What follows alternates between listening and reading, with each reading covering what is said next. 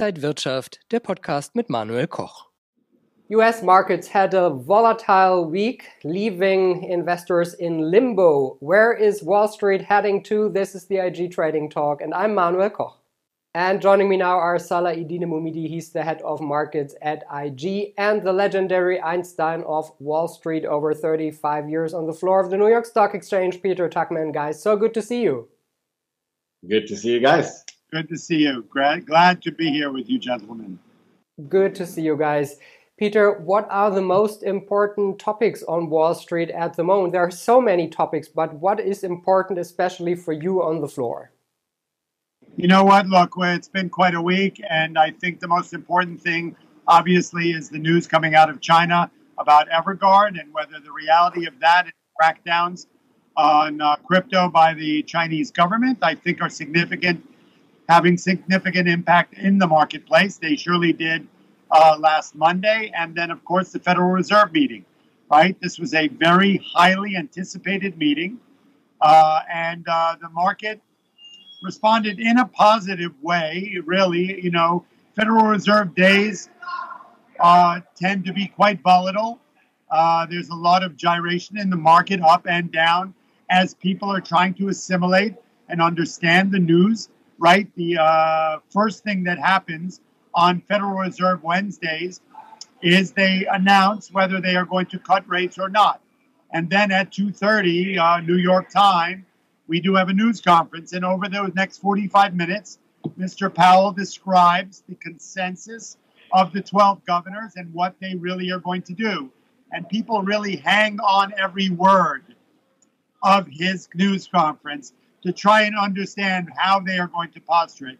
Once we know about the the the uh, uh, the um, interest rate change or not, that's one little bit of news. Obviously, this week they held it steady, and there was no no anticipation they were going to change it. However, all the news going forward is either about temp, uh, uh, about um, tapering uh, the uh, purchase of financial instruments, whether they are going to start selling them at all. What is the timeline on that? And what is the timeline on changing interest rates? He did give us all of that in a 45 minute news conference. Net, net, it's very hard to understand because he does take two sides of the coin. We talked about the labor markets, we talked about inflation, we talked about the supply chain, we talked about the anxiety around COVID and the and the deviant, the variant, uh, and how that is going to impact the market. And one of the things we did talk about, which is a very U.S. centric problem, is the fact that there is a huge demand for labor, yet people are anxious and not going wanting to go back to work.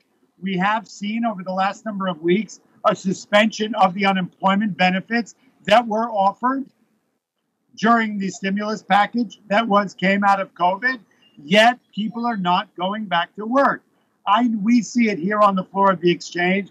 We have sort of opened up to a larger footprint, yet people are not going back to work. We're seeing it in the labor force people are staying home, whether they're anxious about the variant or whether they're just, you know, they're so used to the shelter in place and they're just having some anxiety about getting back into the workforce. So the decision to start the taper, the decision to change interest rates will be, as always, a data driven decision. And the story is an ever evolving story about the demand for labor when people will start going back to work the supply chain issues that we saw interrupted by COVID. And so there's a lot on the table, a lot of unknowns, and we'll see how it goes going forward.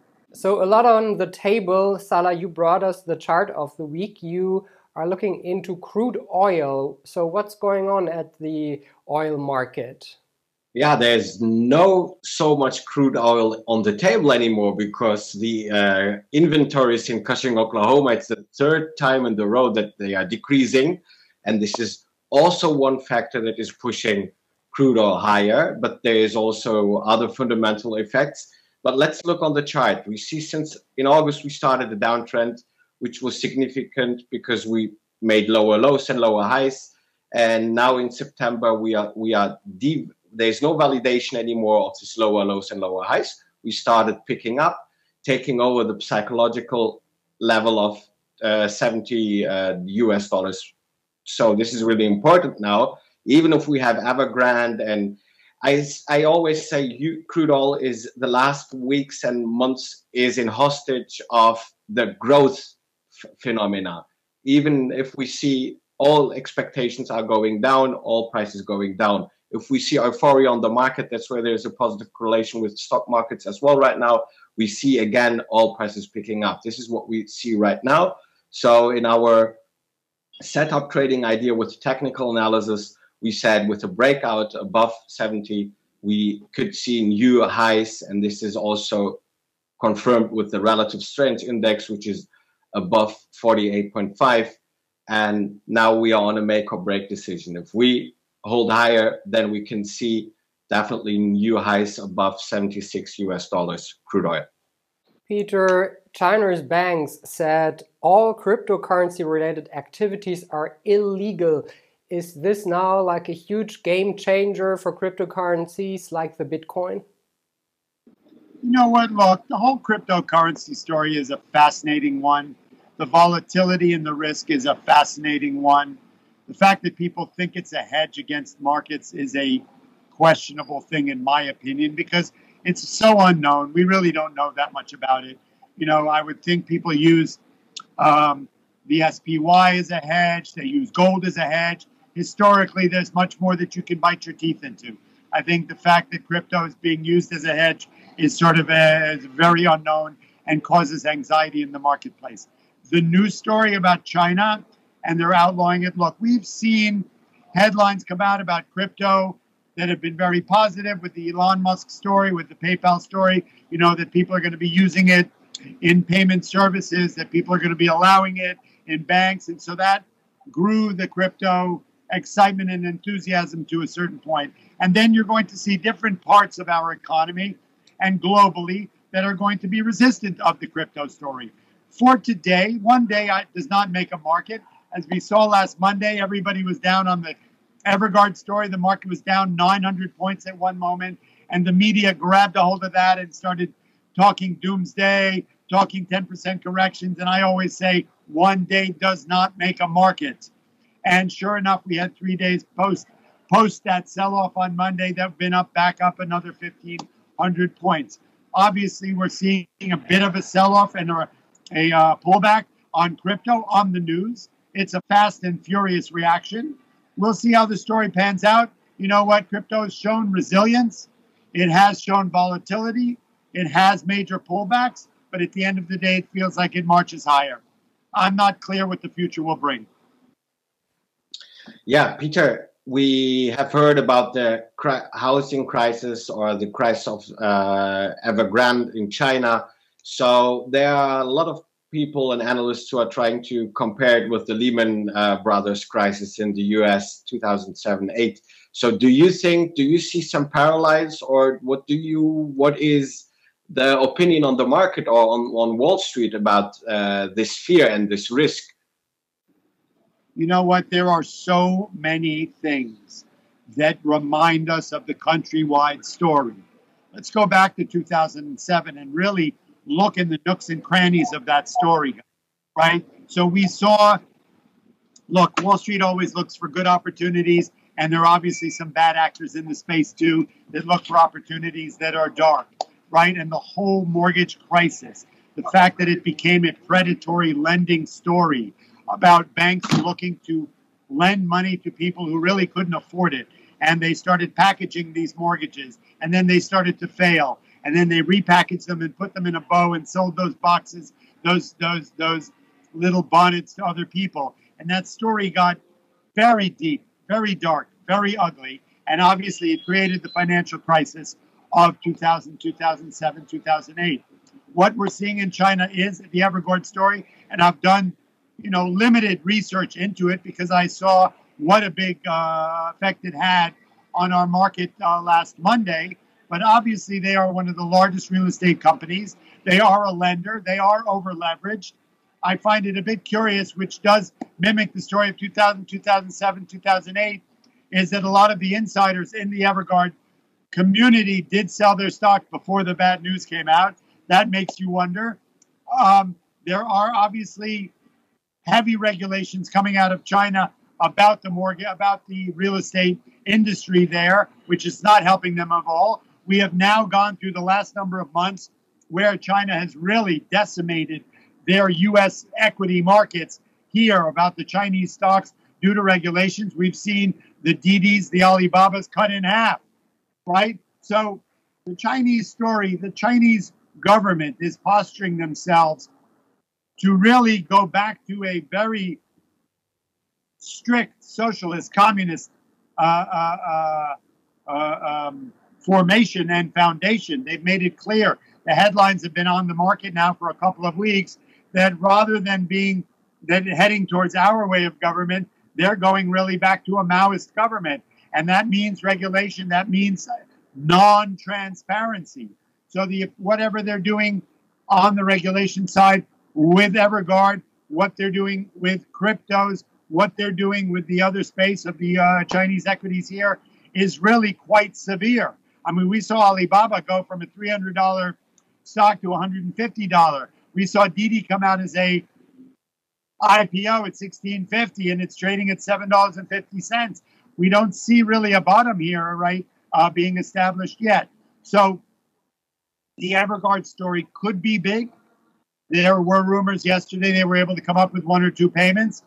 Look, I, you know, there's way too many unknowns here. When people will talk to me about do you know do we do we buy the dip in the Chinese stocks, I would say, you know what? There's so many great opportunities in the market that have a lot of surety that I would rather be playing with. There's nothing to say that any of these stories are going to end well. So I'm leaving it with an I don't know. And I don't know is an acceptable answer to a story that relates to the Chinese government and whatever they can do to this market, whatever they can do to Evergrande, and whatever they can do to crypto. Yeah, and I maybe what I want to add in, in this case is what people need to think about is as well uh, that China, of course, learned from the crisis before with Lehman, and they know that they have bubbles around in their ecosystem, like the real estate or like Bitcoin, because people had had not only the chance almost to invest in retail, uh, in re, uh, sorry, in real estate, real estate, and not on the capital market, for example. So maybe they are going to try to cut the bubbles before they burst, and to have a much more risk for the whole, yeah, international community. So maybe this is a, something that they take as advantage to safe risk that can be much bigger than right now you know what? There are there are reports that this could be huge, and then there are reports that it's not as big as we think. So right, right. now, right now, curiously enough, the market here in the U.S. reaction on Monday was fast and furious. There was no follow through. What does that say? Are we disengaging the story? Is it not as bad as it is?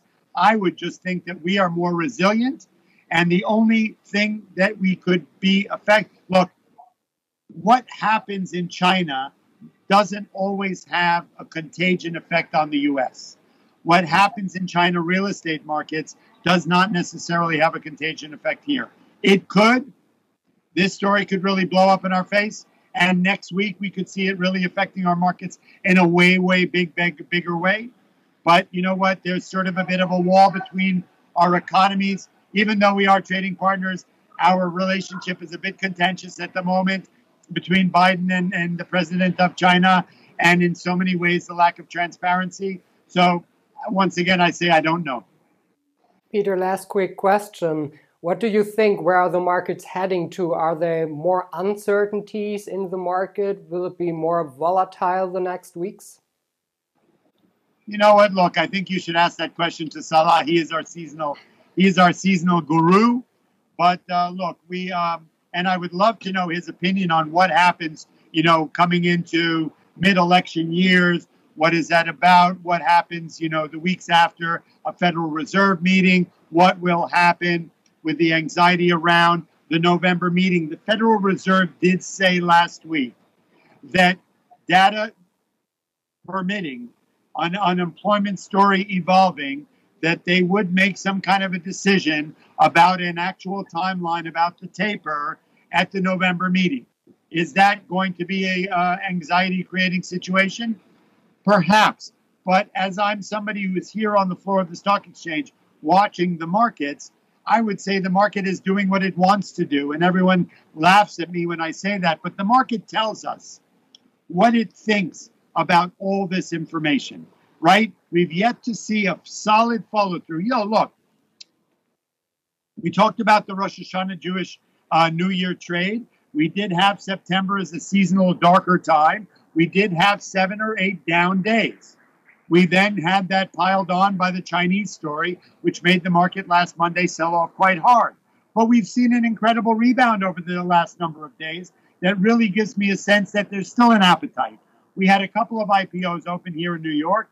We had ONON, which is a Swiss uh, sneaker company that opened up and did incredibly well. We had Dutch Brothers, one of the first IPOs we've seen since August, open up, and the it opened at a premium of ten dollars and went up another twenty dollars. So, how do I analyze that? The market tells me what it thinks of all this information. The market has been incredibly resilient throughout all of COVID, throughout the economic global shutdown, throughout the anxiety about the variant, throughout the problems with uh, unemployment. The market forges higher. So, what do we look like at the end of the year? Markets tend to, in market, you know, look, and I will defer to Salah on this, but look, we, we're, we're in the last quarter. I think the Federal Reserve meeting will have an effect on the market. I think the way the evolving uh, Delta variant story will have an effect on the market. Will it be a long term negative effect? I'm not clear. Once again, I'm going to go with my, my final answer is I don't know.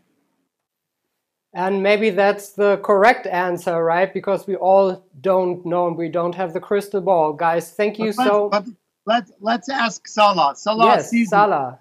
Salah seasonally, what does the last quarter look like in a year like this one? In a year where there was an election, we have a new president, we have a new administration. What does the last quarter historically look like for those years, sir? So what I what I always say is the year-end rally is one of the rallies that is quite often not dis- disappointing us, like the Santa Claus rally. So even if we are in a, a past election year, it's a still good quarter. So in seasonal, historically, we have seen a bullish bias on in the last quarter, beginning mid October. Okay, there you go. Now you know, Manuel. You mean so Salah right after the uh, uh, you know, we had, but we always have Black Monday in October, right? Exactly. So people's psychology goes back to the crash of 87. And I think the first week of October tends to be a bit of one psychologically, historically, seasonally, a, a, a lower one. And then we do see a Santa Claus rally coming into the end of the year.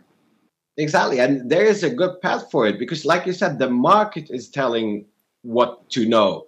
And if we look, the Fed last week the expectations that they're going to rise uh, interest rates before 2023 is still really low. So that's why this is also a stability. Yeah, it's pushing also the markets because we still will be on hold on to raise interest rates if we assume exactly from now on.